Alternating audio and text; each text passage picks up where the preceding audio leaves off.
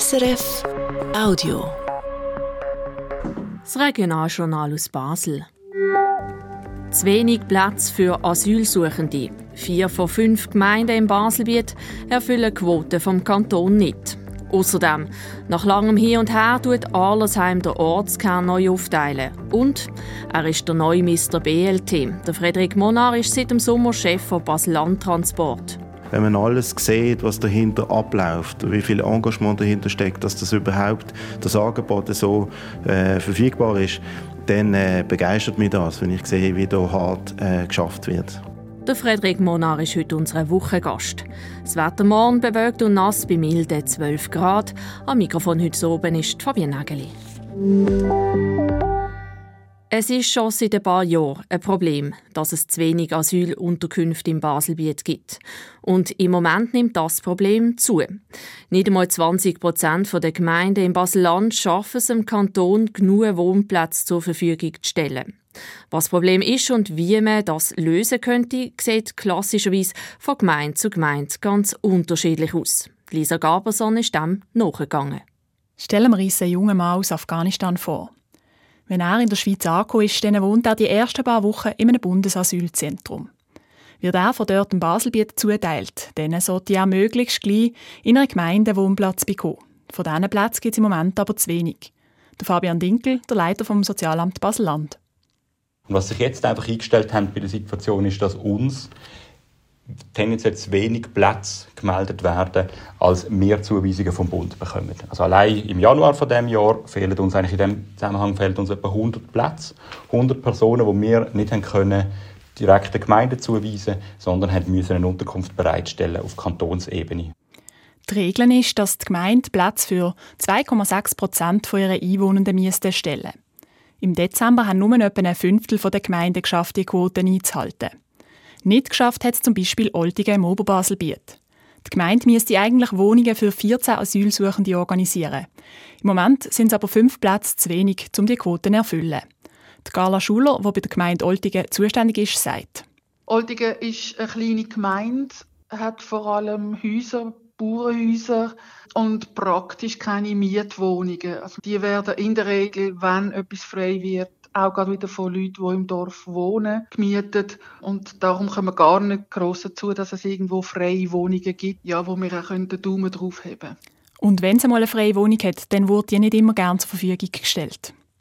Und das ist manchmal halt auch so das Problem, wenn ein Vermieter der sagt, okay, ja, ich könnte mir das überlegen, wir können mal noch darüber reden, ob ich euch die Wohnung vermieten würde. Und dann ist aber immer so ein bisschen das Thema, ja, aber weisst, und dann im Dorf, dann werde ich dann angemacht, weil das so viel kostet und ähm, ja, vielleicht doch lieber nicht. Auch die Gemeinde Bus kann die Quote im Moment nicht erfüllen. In Bus würde es nicht am Willen mangeln. Es sei schon vorgekommen, dass die Gemeinde Wohnungen fertig eingerichtet hat und dann sind gar keine Asylsuchenden zuteilt worden, sagt Gemeindepräsidentin Nadine Jermann. Man vertraut auf die Zahlen, die angegeben werden, die sicherlich fundiert sind, aber die natürlich trotz allem dann können anders aussehen, je nach Witterung, nach Jahreszeit etc. Auf diesen Kosten würden die Gemeinden dann sitzen bleiben, sagt Nadine Jermann. Und das führt dazu, dass wahrscheinlich Gemeinden eher ein bisschen zurückhaltender sind und nicht gerade aufs Erste ähm, einfach mal Wohnungen zur Verfügung stellen, sondern langsam das anschauen. Die Zuweisungen vom Kanton die wurden kurzfristig kommen. Das ist eine weitere Herausforderung für Bus. Und wenn man vier Leute zugewiesen bekäme, sei es ein riesen Unterschied, ob das eine Familie sei oder vier Personen, die sich nicht kennen, sagt Nadine Jermann weiter. Das Problem, passende Liegenschaften zu finden, haben nicht nur die kleinen Gemeinden. Auch die grösste Baselbieter Gemeinde, Allschwil, findet es schwierig. Der Robert Vogt, der zuständige Gemeinderat. Grundsätzlich haben wir natürlich auch in Allschwil das Problem, dass gerade Wohnungen ungeheuer beliebt sind und durch das der Wohnraum eigentlich schwer zu finden ist. Und auch wir von der Gemeinde oder, verfügen nicht über größere Wohngebäude, die wir könnten belegen könnten. Deswegen müssten wir auf dem Markt oder Wohnungen eigentlich, ich sage mal, anmieten oder kaufen. Und das sind wir der Meinung, eben, würden wir nicht machen, wenn wir nicht eben schon über der Quote wären. Allschwil kann die Quote zwar erfüllen, aber nur, weil die Gemeinde zwei grosse Gebäude zur Verfügung gestellt hat, die der Bund als Asylzentren darf brauchen Das wird ihnen angerechnet und Allschwil erfüllt die Quoten so. Diese Strategie brauchen eine Haufen grössere Gemeinden, zum Beispiel Asch, Brattelen oder Laufen, wo sonst auch Mühe hätten, genug Platz zu finden. Wenn die Gemeinden zu wenig Platz stellen, dann ist es am Schluss die Verantwortung vom Kanton, das aufzufangen, sagt Fabian Dinkel vom kantonalen Sozialamt. Die Aufnahmepflicht gegenüber dem Bund, die besteht. Wir müssen die gesetzliche Aufnahmepflicht wir erfüllen. Die Personen, die kommen auf den Kanton und wir können die nicht einfach auf der Straße stehen lassen, wenn es jetzt halt gerade neu nicht geklappt hat für einen Aufnahmeplatz. Im Moment gäbe es keine politische Handhabe, um die Gemeinden, die sich sperren, zu bestrafen. Und das wissen die Gemeinden auch. Sie vom Kanton müssen also weiter auf gute Zusammenarbeit und kreative Lösungen setzen, sagt Fabian Dinkel. Eine kreative Lösung hat zum Beispiel der Melchior Buchs, der Gemeindepräsident von Rheinach. Er glaubt, dass man die Stärken der einzelnen Gemeinden noch gezielter könnte einsetzen könnte. Da könnte man ja sich auch spezialisieren, dass größere Gemeinden sich auch in ein Gebiet spezialisieren, sei es von der Herkunft her von den Leuten oder von, von der Art der Leute, wie sie kommen, aus Familien oder eben äh, mehr die unbegleiteten minderjährigen Asylbewerber und so weiter. Und wenn man dort eine gewisse Spezialisierung könnte herbringen müsste nicht jede Gemeinde alles wieder leisten. Gerade vor allem auch im schulischen Bereich. Ideen sind also um, aber eine Herausforderung bleibt. Nicht alle Gemeinden sind bereit, mit dem Kanton zusammenzuarbeiten. Wo der Kanton genauer herausfinden wo der Schuh drücke, haben viele Gemeinden im Kanton nicht geantwortet. Und solange nicht alle Gemeinden mithelfen, so lange wird es auch schwierig, passende Lösungen zu finden. Der Beitrag von der Lisa Garberson ist das Und wir kommen zu Meldungen. Gemeinsversammlung Zahlersheim stimmt der Ortskernrevision zu. Nach jahrelangem Hin und Her hat die Gemeinsversammlung die Vorlage jetzt doch abgesegnet. Sehr knapp, mit 289 Ja zu 208 Nein-Stimmen. Dabei geht es darum, den aktuell gültigen Quartierplan aus den 70er Jahren zu ersetzen durch einen Teilzonenplan. Für Kritikerinnen und Kritiker würden mit dem neuen Teilzonenplan zu viele Liegenschaften im Dorf unter Schutz gestellt. Ob sie das Referendum gegen diesen Entscheid ergriffen, ist noch nicht klar. Im Kleinbasel ist in den letzten Tagen an mehreren Orten Beleuchtung verstärkt worden. Das meldet die Kantonspolizei. So sind bei der Drei-Rosen-Anlage 24 Lampen ersetzt und 19 zusätzlich installiert worden. Auch der Hof von der Kaserne soll stärker beleuchtet werden. Dass die Polizei an diesen Ort Beleuchtung verbessert, sei um die Sicherheit für die Bevölkerung zu erhöhen, heisst in der Mitteilung. Am Vogelgrieftag das Jahr sind 33.400 Franken gesammelt worden. Das ist das zweithöchste Ergebnis seit 2010, melden die drei Ehrengesellschaften. Das Geld geht an zwölf soziale Institutionen und an rund 370 bedürftige Leute. Ein 39-jähriger Mann hat am Freitag am Morgen am 5 Uhr beim Steinenberg zu Basel einen 23-jährigen mit einer Stichwaffe verletzt und einen weiteren Mann versucht zu verletzen. Die Polizei hat den mutmaßlichen Täter festnehmen. Aktuell geht sie von einer versuchten Tötung aus, wie die Staatsanwaltschaft mitteilt. Und jetzt zu dem. Regionaljournal Wochengast. Seit dem Sommer ist er der neue Chef der BLT, der Frederik Monar. Nach 27 Jahren mit dem Mr. BLT, Andreas Büttiger an der Spitze, hat er jetzt das Zepter übernommen vom Baselbieter Transportunternehmen. Obwohl er früher noch nichts mit Tram, Bus und Bahn zu tun hatte, sondern im Bereich IT und Software tätig war, soll er jetzt das Unternehmen und seine Mitarbeitenden in Zukunft führen. Der Frederik Mona ist heute unser Wochengast. Ich habe ihn heute Morgen zum Gespräch getroffen. Frederik Monar, viele Leute ärgern sich, wenn der Bus oder das Tram zu spät kommt. Sie leben in Schönenbuch im Baselbiet, sind jetzt seit über einem halben Jahr BLT-Direktor. Über was ärgern Sie sich, wenn Sie im Baselbiet mit dem ÖV unterwegs sind? Ja, wahrscheinlich über das Gleiche wie, wie alle anderen. Wir wollen alle schnell von nach B kommen. Und wenn etwas nicht so glatt, wie es geplant ist, dann ist das immer ärgerlich. Also ich glaube, da bin ich ein typischer Fahrgast. Und was freut Sie besonders? Ja, mir freut vor allem das Engagement. Als gesagt, oder ich ärgere mich auch oder mich früher auch stark ärgert, wenn ein Tram oder ein Bussport kommt. Wenn man alles sieht, was dahinter abläuft, wie viel Engagement dahinter steckt, dass das überhaupt das Angebot so äh, verfügbar ist, dann äh, begeistert mich das, wenn ich sehe, wie da hart äh, geschafft wird. Wie sind Sie denn eigentlich tagtäglich so unterwegs? Jetzt so als BLT-Direktor nimmt man da öfters das Tram oder den Bus jetzt? Ja, unbedingt. Und äh, ich versuche eigentlich konsequent ähm, vorne mitzufahren. Also mit unseren Wagenführern. Äh, so lerne ich natürlich unser äh, Personal gut kennen. Es gibt gute Gespräche. Und äh, ja, bekommt auch die Perspektive den Mitarbeitenden äh, dort so sehr gut mit. Vor Ihrer Stelle als BLT-Direktor sind Sie Chef von einem IT- und Softwareunternehmen Warum haben Sie gewechselt zur BLT in ein Transportunternehmen? Das ist eine gute Frage. Ich bin mm, eigentlich lange Zeit, äh, fast 20 Jahre in der IT- und Software-Bubble. Und äh, schlussendlich hat sich die Möglichkeit ergeben, ist die Anfrage gekommen. Und äh, haben wir das nachher überlegt und das hat man dann relativ schnell so ein bisschen Ärmel hineingezogen in die Thematik, so Mobilität. Ähm, und das hat mich unglaublich schnell begeistert und das Gefühl gehabt, doch, das ist, das ist äh, ein spannendes Umfeld. Ist das also gar nicht so ein grosser Wechsel von der IT zur ÖV?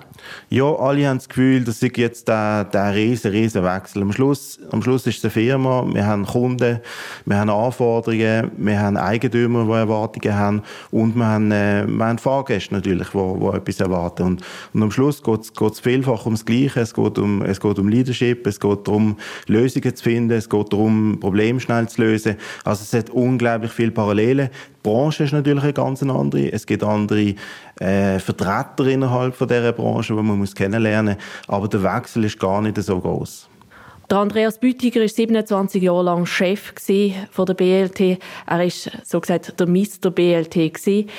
Wie war das für Sie, in so grosse Fußstapfen zu treten? Ist klar, wenn man sich darauf vorbereitet, dann, dann schaut man natürlich an, wo komme ich an und dann, dann sieht man das natürlich, dass die Fußstapfen groß sind. Im Endeffekt glaube ich viel, viel Respekt ähm, das Amt anzutreten, aber im Endeffekt muss ich meinen eigenen Weg finden und ähm, äh, geht es vor allem auch darum, mit dieser ganzen Crew äh, den Weg auch, auch zu gehen und von dem her, das, ich, ich gebe nicht so großen Fokus darauf. Ich glaube, es geht mehr darum, zu respektieren, ähm, den ganz großen Anteil, den er, den er hat und vor allem auch Sorge zu tragen. Ähm, all das, was gut ist, dass wir das können in Zukunft mitnehmen und trotzdem, dass wir unseren eigenen Weg finden. Ich glaube, das ist ganz wichtig, auch für alle Mitarbeitenden, dass wir können sagen, gut, was machen wir in den nächsten Jahren mit der BLT? Diesen Sommer haben Sie das neue Amt als Direktor angetreten. Was haben Sie dort mal für ein Unternehmen angetroffen? Ich habe ein Unternehmen angetroffen, wo, wo unglaublich viele Mitarbeitende äh, offen sind, offen für Veränderung und auch der Wille da ist, sich den nächsten Schritt zu gehen. Das war auch ein vielleicht eine Angst, die ich hatte, ähm, wenn vielleicht zu hohe Erwartungen da sind, einfach zu verwalten, was man jetzt erreicht hat über die letzten Jahre. Und das habe ich aber sehr schnell gemerkt, dass ich, da ist eine ganze Crew da, die sagt, wir wollen weitergehen. Oder wir wollen den Weg gemeinsam gehen. Und das ist natürlich eine tolle Voraussetzung.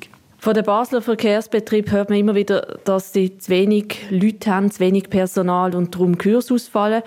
Fahren Sie bei der BLT immer nach Plan oder kennen Sie das Personalproblem auch? Also das Personalproblem, so wie das jetzt medial ähm, dort äh, kommuniziert worden ist, ist bei uns nicht in der Form äh, eintreten. Ähm, wir haben, es gibt Kursausfälle, sind unvermeidbar. Also das, das passiert einfach. Also wenn, wenn ein Mitarbeiter äh, der Dienst äh, kurz vor Dienstantritt nicht da ist, dann, dann fällt der Kurs aus. Das ist, das ist einfach so. Aber ähm, wir versuchen das natürlich absolut zu minimieren und haben dort verschiedenste Möglichkeiten, die wir können tun bis hin von Leuten, die nicht im Fahrdienst sind, die können einspringen können, zum Beispiel Leute aus der Verwaltung oder aus den Depots. Das ist sehr, sehr wichtig, dass wir dort vor allem eine hohe Flexibilität haben. Und am Schluss sind wir darauf angewiesen, auf das Engagement von den, von den Mitarbeitenden, die sagen, hey, ich bin bereit, wenn jemand ausfällt, auch dort in die Bresche zu springen. Und ich glaube, da ist äh, die Kultur und der Zusammenhalt innerhalb von der BLT sehr, sehr wichtig, damit wir schlussendlich die Kursausfälle absolut können minimieren können. Und bisher hat das auch sehr gut funktioniert. Als neuer Chef muss man ja so ein Unternehmen auch ein bisschen kennenlernen. Eben die Mitarbeitenden haben Sie jetzt angesprochen. Wo haben Sie denn so Handlungsbedarf gesehen in Ihrem Unternehmen jetzt? Ja, ich glaube, sie sind sehr unterschiedlich. Oder? es kommt darauf an, in jedem Bereich gibt es äh, Handlungsbedarf und die Leute sind dort auch sehr, sehr offen und kommunizieren das auch. Ich glaube, ein Handlungsbedarf ist sicher, was können wir tun, um den Job jetzt von einem Wagenfahrer oder von einer Wagenfahrerin zukünftig attraktiv zu machen. Also wie gesagt, der Bus- oder Trampilot-Job von der Zukunft aus. Ich glaube, das wird ein wichtiges Thema sein, weil der ÖV, ich komme ja aus der, aus der IT und Software und da können wir denken, gut, jetzt wird alles automatisiert und digitalisiert. Dort habe ich eine sehr realistische Sicht. Äh, wir gehen natürlich in die Richtung, aber das wird noch viel, viel Zeit brauchen, bis die, bis die Fahrzeuge autonom durch unsere Region fahren. Das heißt, wir brauchen weiterhin sehr motiviertes und gut geschultes Personal. Und dort müssen wir schauen, dass wir genügend attraktiv sind. Das ist eigentlich eins der absoluten Hauptthemen. Und dann, wie ich es gesagt habe, die, die Mitarbeiter, die heute da sind, die wollen mitgestalten. Die wollen Teil sein von, sage ich mal, von einem größeren Plan. Und da ist auch wichtig, dass wir natürlich diesen Plan haben und dass wir die Leute nachher auch entsprechend ausrichten können. Und jeder, jeder innerhalb der BLT versteht, wo kann ich einen Beitrag leisten, wie kann ich Teil sein von dem. Schauen wir doch mal auf Passagierzahlen. Passagierzahlen sind noch nicht auf dem Niveau wie vor Corona. Wie geht die BLT damit um? Ja, das ist etwas, was ich, was ich schnell gemerkt habe. Man vergleicht immer zu vor Corona. Ich kann es eigentlich fast nicht mehr hören. Es ist so, die Zahlen sind noch nicht auf dem Level von vor Corona, aber sie sind in den letzten zwei Jahren ganz klar steigend und zwar sehr gut steigend. Die Erholung ist nicht so schnell gewesen, wie man sich das anscheinend äh, erhofft hat. Ich bin sehr, sehr zuversichtlich. Dass, es braucht einen ÖV, es braucht einen starken ÖV. Allein schon die demografische Entwicklung zeigt, wir brauchen dort gute Lösungen. Wir brauchen auch gute Fahrzeuge. Eben die, die ganzen Niederflurfahrzeuge sind dort sehr, sehr wichtig. Also ich bin dort entspannt, aber ich weiß auch, dass wir noch mehr machen können, um noch mehr Fahrgäste entsprechend anzuziehen in ÖV. Was machen Sie denn, um mehr Kundinnen und Kunden zu gewinnen? Ja, ich denke, wir müssen sicher das Angebot immer wieder, immer wieder anschauen. Äh, wo, wo, können wir, wo können wir mehr machen? Wo können wir auch flexibler werden? Äh, der ÖV ist teilweise doch auch recht starr und denkt in ihren, in ihren klassischen Takt. Und äh, die Welt hat sich auch verändert. Der Mensch ist heute sehr, sehr flexibel. Heute will es so, morgen will es vielleicht ein bisschen anders. Ich denke, wir können auch noch mehr machen in der Kombination mit Mikromobilität. Also wie kann jemand vielleicht mit dem Tram in die Stadt und vielleicht mit dem Cargo-Bike wieder zurück und am nächsten Tag mit einem E-Scooter äh, äh, das machen und am übernächsten Tag mit dem Bus. Also ich glaube, mehr Flexibilisierung, noch mehr Vereinfachung ähm, im ÖV. Ich glaube, das sind Möglichkeiten, die sicher noch nicht ausgeschöpft sind. Ein Beispiel dafür sind die Picky-Bike, die Velo, die man auslehnen kann, die ja eben das Bus- und Tram-Angebot ergänzen. Wie stört BLT unterwegs? Das ist ein schwieriges Jahr gewesen. 2023 sind wir auch ein bisschen Opfer geworden von der, von der ganzen Lieferkettenengpass. Wir haben zu wenig Batterien gehabt, wir haben sonst äh, zu wenig Drahtlager zum Beispiel gehabt. Das hat dazu geführt, dass wir äh, zu kleine Flotten eigentlich draussen haben. Das heißt, wir haben nicht das Wachstum können generieren, wo wir uns erhofft haben. Wir sind dort auf einem stabilen, guten Niveau. Wir haben rund 200.000 Fahrten äh, können anbieten und äh, ich glaube, das Potenzial ist dort aber unglaublich groß. Also ich glaube, wenn wir dort uns vergleichen mit, mit Bern und Zürich, ähm, da ist noch viel, viel mehr möglich. Und da werden wir auch weiterhin investieren, dass wir der Bevölkerung hier ein tolles Angebot mit Piggybike können anbieten und vor allem dort auch eine einfachere Verbindung mit dem klassischen ÖV. Bisher ist das relativ so starr, neben, nebenher läuft das. Und da werden wir alles dafür tun, dass wir das einfacher können verbinden können, klassische ÖV mit zum Beispiel Piggyback-Leistungen.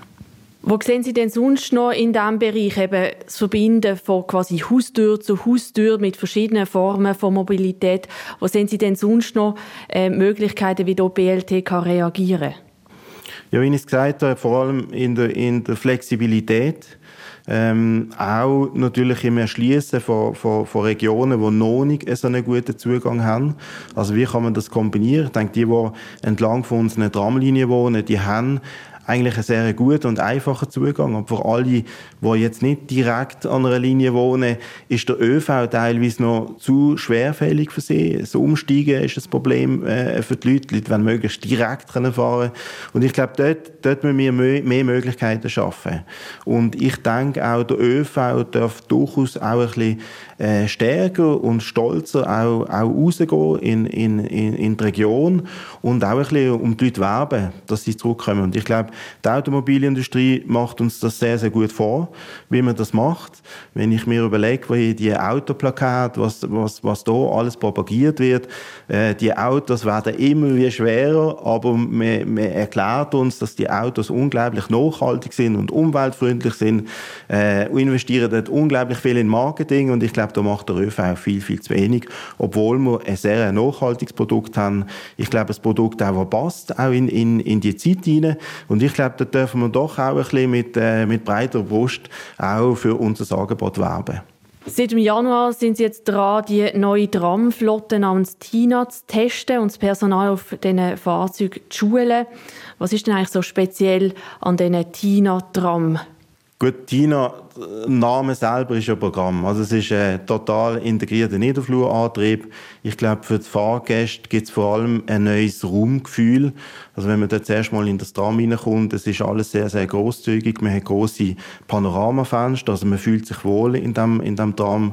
Es hat ein bisschen bei den Sitz, das ist ja Teilweise wird ja das äh, groß diskutiert in der Region, was ist jetzt besser, Holz oder, oder Stoff oder wie soll das genau sein? Ich glaube, da haben wir eine gute Kombination gewählt von einem Holzsitz mit einer polsterten Auflage, damit man sich dort, auch, damit man dort auch bequem kann reisen kann. Also ein bisschen das Beste aus beiden Welten hat man dort gewählt. Ähm, das, sind, das sind Themen ähm, und natürlich die ganze Technologie ähm, allein die ganze Klimatisierung, die viel, viel umweltfreundlicher ist als, als bisherige Tramgenerationen, das sind wichtige Punkte. Aber auch das Kollisionswarnsystem, ähm, das ist eine große Unterstützung natürlich für unsere Wagenvierer. Ähm, das sind einige Aspekte, aber es gibt viel. Am Schluss ist es die neueste Tramgeneration. Es ist sicher auch im Moment das beste Tram, was es gibt am Markt. Und ich glaube, was man auch darf, äh, mit Stolz hervorheben, es ist ein Schweizer Produkt, es ist Swiss made. Und ich glaube, das ist doch auch ein Statement äh, für den Wegplatz Schweiz. Ein weiterer grosser Punkt oder ein weiteres grosses Bauprojekt, wo immer wieder mal Thema ist, ist so der Margaretenstich. Der Margaretenstich hat Basel bei der Stimmfolge an der Urne einmal abgelehnt. Ihr Vorgänger, der Andreas Büttiger, hat das Projekt unbedingt immer wählen. Was sind so Ihre Pläne dort? Ich glaube, der, der große Plan dahinter ist, dass wir wollen, im Leimetal einen sehr schnellen Anschluss in die Stadt zu geben. Ähm, in diesem Tal gibt es keine S-Bahn. Das heißt, dass der Plan, den wir verfolgen, ist, dass die Leute von, von Bottmingen, von Oberwil, von Ettingen bis, bis zu Rodersdorf schneller in die Stadt kommen. Und äh, dort ist natürlich die Margaretenverbindung ist ein Element davon, aber es gibt noch viele weitere. Und ich glaube, alle alle müssen eigentlich versuchen, in die Richtung natürlich ähm, äh, Lösungen zu finden. Wie können wir eigentlich eine Beschleunigung, wie können wir noch ein besseres Angebot für das Leimental im ÖV-Bereich äh, anbieten. Basel-Land und Basel-Stadt, das ist ja, wenn man sich den ÖV anschaut, doch eine kleinräumige Region. Sie müssen also mit der BVB, mit der Stadt zusammenarbeiten. Wie läuft die Zusammenarbeit zwischen Ihnen und der BVB?